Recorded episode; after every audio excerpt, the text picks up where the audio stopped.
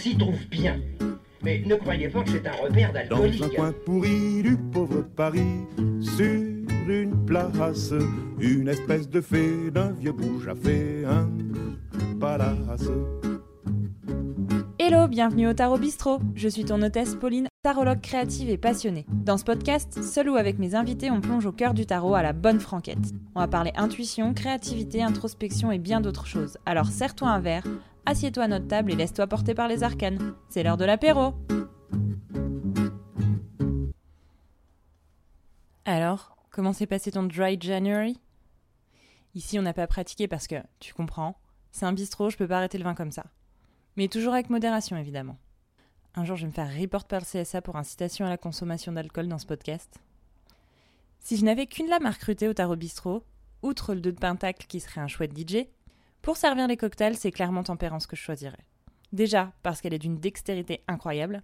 Oui, j'ai essayé de verser de l'eau d'un verre à l'autre sans en foutre partout, c'est galère.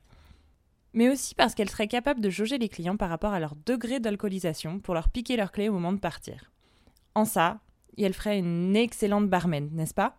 Alors oui, elle aurait probablement tendance à arrêter les clients avant qu'elles boivent un peu trop, ce qui en soi n'est pas bon pour le commerce, mais c'est bon pour elle, alors tant mieux. Tu l'auras compris, on va aujourd'hui parler de tempérance et de sa légendaire modération.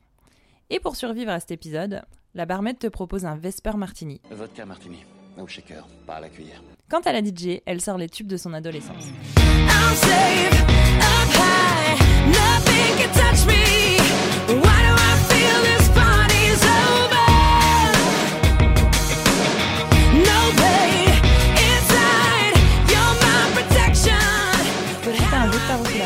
Et sors tempérance de ton deck. Et sinon, fie-toi à moi. J'ai toujours eu du mal avec la lame de la tempérance, sans trop savoir pourquoi. Je la trouvais fadasse et pas très affirmée. Et c'est en faisant des recherches dessus pour cet épisode que j'ai réussi à mettre le doigt sur ce qui me chafouinait. Et ça tient dans un détail tout petit, mais qui avait parlé à mon intuition sans même que je m'en rende compte. Mais avant de te raconter ça, je suis allée comme d'hab, vous demander votre avis sur le sujet, parce que quand même, c'est mieux quand on discute, hein. Hum, La tempérance, je l'associerais un peu à la raison.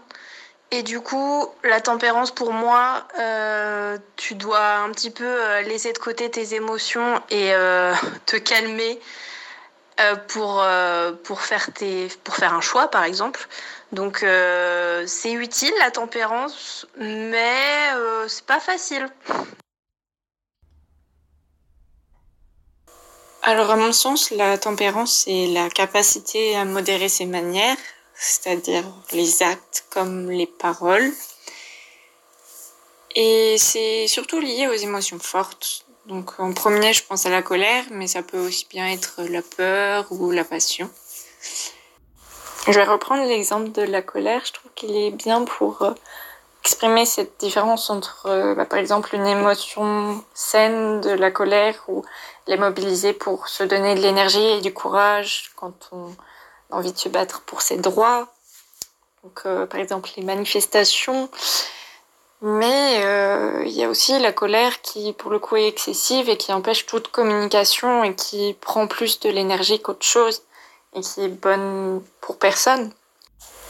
Auquel cas, la tempérance pourrait entrer en compte pour travailler cette émotion qui est vécue avec trop de force et finalement qui empêche de faire valoir le message euh, qu'on souhaite transmettre de base.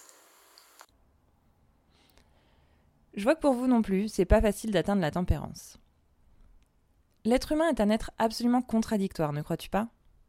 On peut passer d'une joie absolue au réveil, à une tristesse infinie à l'heure du déjeuner, pour finir la journée dans une colère noire, le tout sans raison apparente. Si je te parle direct d'émotion ici, c'est pas un hasard. Tu vois, Tempérance tient non pas une, mais deux coupes dans ses mains. Et si t'es un peu familière avec les arcanes mineurs, tu sais que coupe égale émotion. Et si Tempérance était l'ultime ambassadrice de la famille des coupes, capable de gérer, mélanger et faire évoluer ses sentiments? Expert, experte en mixomotion, la mixologie des émotions. En vrai, ça pourrait être une discipline à part entière dans la vie. Surtout les signes d'eau, on vous voit galérer avec vos émotions, là, prenez des cours s'il vous plaît. Avec tout ça, je t'ai même pas dévoilé pourquoi j'aime pas Tempérance. Enfin, j'aime pas, c'est un bien grand mot. Et la raison est simple. J'avais assimilé le triangle au niveau du cœur dans sa robe comme étant l'élément feu, mais je n'étais pas vraiment allé plus loin dans sa signification. En effet, tu seras pas sans remarquer que le triangle qu'elle porte sur sa robe au niveau du cœur est lui-même enfermé dans un carré. Du coup, littéralement, le feu est enfermé dans une boîte. Et ce feu, à mon avis, c'est le feu intérieur ou l'énergie créative qui est canalisée et maîtrisée par tempérance. Je crois que ça, ça passe pas pour moi. Je crois que oui, le feu intérieur peut et doit être canalisé, utilisé pour avancer, mais surtout pas enfermé dans un coin ou maîtrisé. Il est l'un des moteurs pour l'expression créative, mais ce serait dommage de l'éteindre sans faire exprès en l'étouffant trop. Non, un feu intérieur, ça se nourrit plutôt, pour le faire grandir. Pas au point qu'il te consume entièrement, mais au point de pouvoir fonctionner au quotidien. J'ai re, re, re, re, re, regardé Le Château ambulant récemment, meilleur animé Ghibli ever, personne me fera changer d'avis. Et je crois que le démon calcifère dedans est la meilleure métaphore de ce feu intérieur ever. Si tu connais pas cet animé, bah déjà fonce le regarder, et toute l'œuvre de Miyazaki au passage. Mais donc, sans spoiler, Calcifer est un démon sous forme d'un feu qui alimente le fameux château ambulant. Et lui permet de se déplacer, mais aussi de faire fonctionner toute la magie qu'il contient. Plus de calcifère, plus de château. Un peu comme toi en fait. Quand t'as plus le feu, tu fonctionnes plus. Enfin, pas littéralement, mais tu fonctionnes moins bien. Tu sais, comme quand t'as plus la passion de quelque chose et que du coup t'as envie de tout laisser tomber. C'est pas pour rien qu'on scoltine tout ce genre d'expression, avoir le feu sacré, alimenter son feu intérieur, ou encore retrouver l'étincelle. C'est d'une importance capitale d'entretenir le feu qui nous anime, quelle que soit son application dans la vie de tous les jours.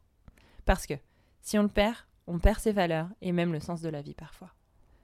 Et même si parfois son intensité peut grandement varier, l'important c'est qu'il soit toujours allumé, même si la couleur de la flamme change, même si on doit le mettre un peu de côté. Mais trêve de métaphores flamboyantes, parce que tout ce blabla m'a fait passer complètement à côté du message principal de notre belle tempérance. Et c'est con, parce que c'est quand même un truc dont on a tous toutes besoin dans la vie, à savoir la capacité à trouver le juste milieu entre les extrêmes et à concilier les opposés. Tempérance n'a pas à être tout l'un ou tout l'autre, et elle fonctionne très bien sur la voie du milieu s'en sort très bien pour mixer ce qui, en apparence, n'est pas miscible. Et elle fait fonctionner des concepts opposés et des idées qui, à première vue, ne peuvent pas se retrouver. Tout ça paraît hyper abstrait dit ainsi. Normal, c'est un arcane majeur et elles font dans le métaphysique un peu. Mais si on applique ces théories à la vie quotidienne, on peut, quand tout a l'air d'être tout blanc ou tout noir, essayer de faire du gris avec. Ça porte un nom, ça. L'équilibre, la balance, l'harmonie, et on peut encore en ajouter derrière. D'ailleurs, tempérance ne baignerait-il pas carrément dans le stoïcisme? Le stoïquois?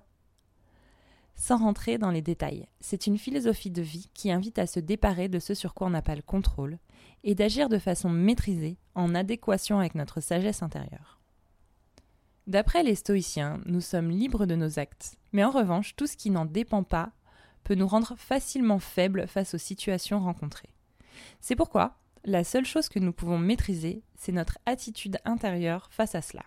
Comprendre pour ne pas subir, modérer pour ne pas perdre pied. Trop de modération, de sagesse et trop de patience pour un seul arcane. Aucune impétuosité ni spontanéité. Parfois, ça a du bon, mais parfois pas. Et parfois, on devrait écouter un peu plus tempérance pour éviter de se retrouver dans des situations pourraves parce que son image de la sagesse et de la patience suggère qu'il est important de prendre son temps pour trouver des solutions aux problèmes, facilement et de manière fluide, plutôt que de subir sa vie un peu. D'ailleurs, il n'y a pas qu'entre ces couples qu'on a une notion de fluidité. Et si je lui attribue le pronom Yel depuis le début de l'épisode, c'est que tempérance est gender fluide. Souvent, on le a genre au féminin, parce que dans la langue française, tempérance est un nom féminin. Mais si on regarde de plus près la plupart des decks de tarot, elle n'a pas d'article défini. C'est juste tempérance. Donc encore une fois, elle choisit la voie du milieu plutôt que la binarité que le monde propose. Impose peut-être?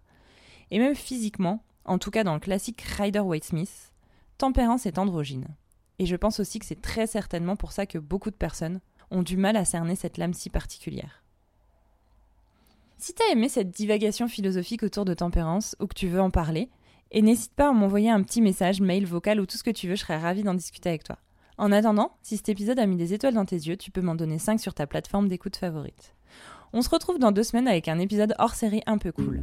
À bientôt, Tarot Bistro Mais on finit jamais d'étudier le tarot, c'est comme la médecine. Ce podcast est autoproduit par moi, Pauline Mison, aka Fortunae. Pour me soutenir, tu peux me suivre sur Instagram sur le compte de Fortunae-TTT, aller faire un tour sur mon site web ou mon Tipeee, réserver un tirage ou t'inscrire à mon voyage tarologique La Bonne Aventure. Tu peux aussi t'abonner à ma newsletter mensuelle dans laquelle je te parle tarot. Quelle surprise Et sinon, on se retrouve à mon shop d'Annecy, Arcane Noir, où je suis entourée de chouettes tatoueurs pour embellir ta peau, en plus d'embellir ton âme.